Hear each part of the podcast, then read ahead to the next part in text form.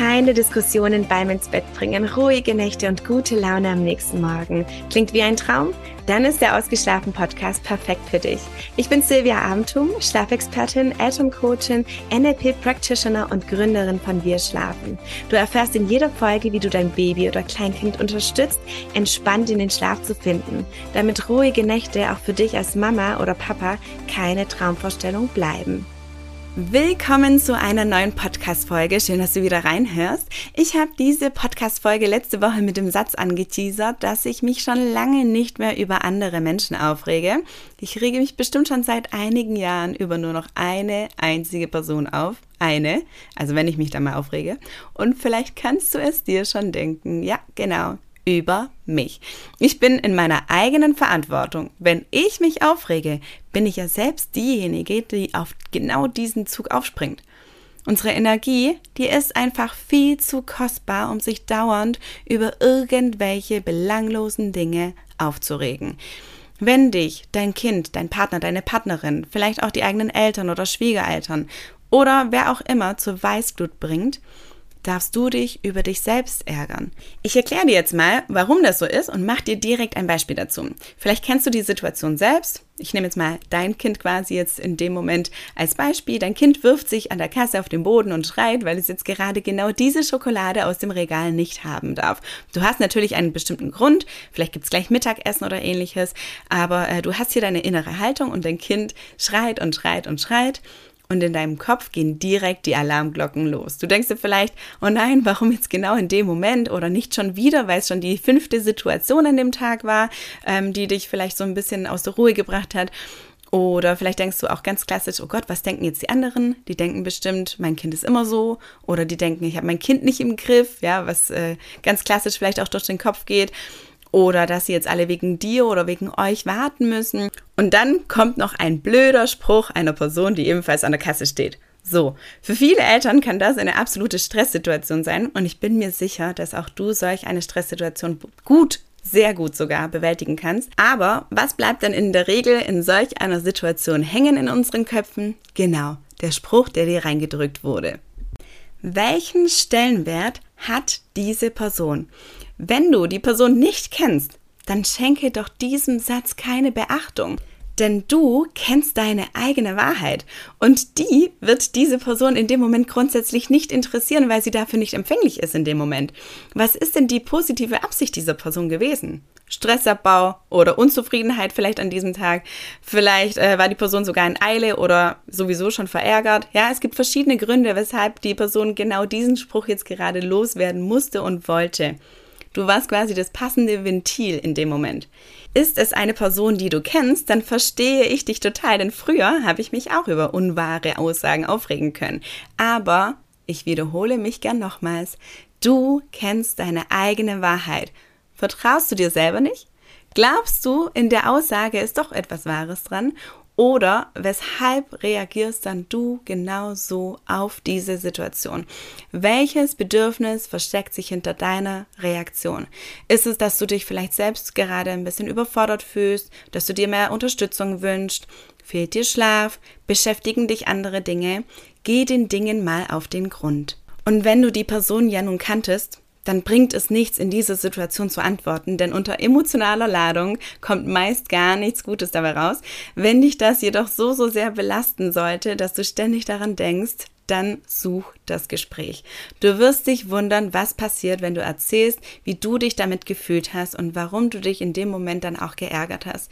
Manche Personen sind sich nämlich dessen gar nicht bewusst, was sie mit Worten anrichten können, weil sie es selbst gar nicht so empfinden oder so schlimm finden, was sie jetzt gerade gesagt haben.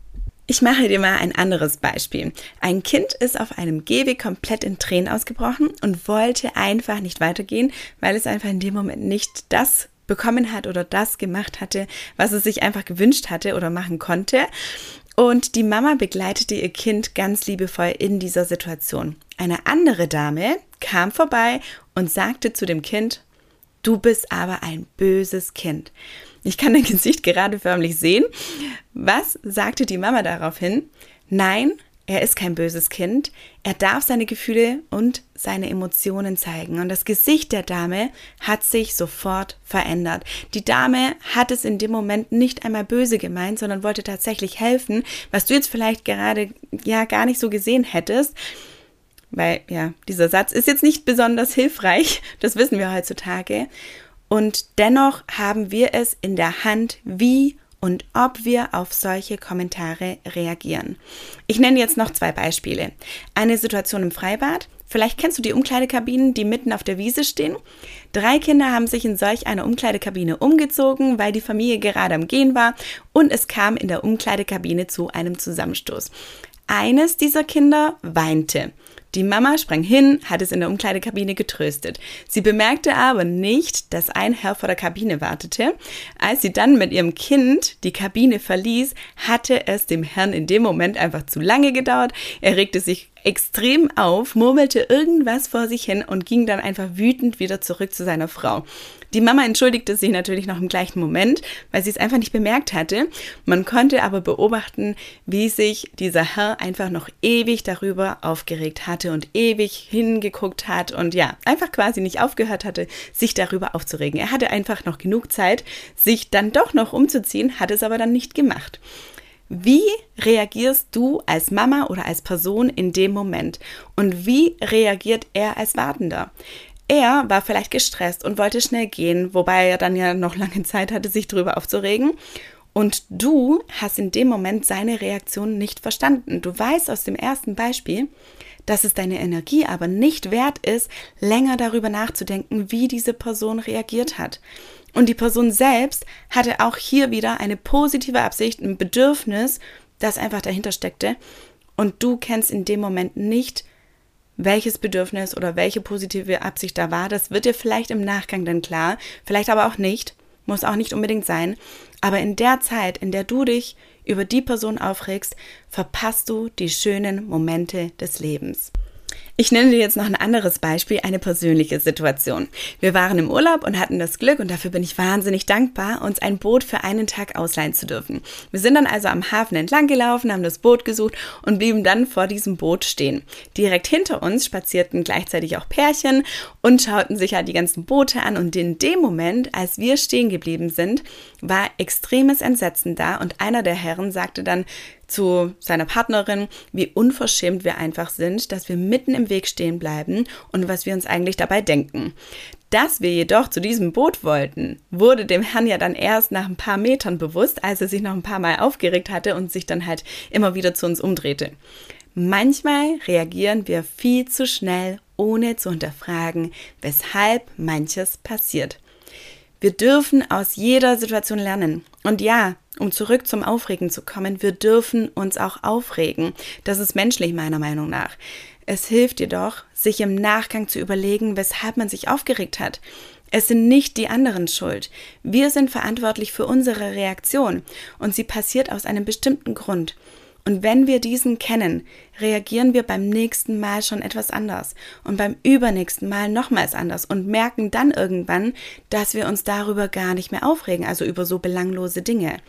Und was ich dabei so schön finde, ist, dass der Umgang gerade hier einfach dann menschlicher wird Je nachdem, wo du jetzt gerade zuhörst, von wo du kommst, vielleicht ist es bei dir anders.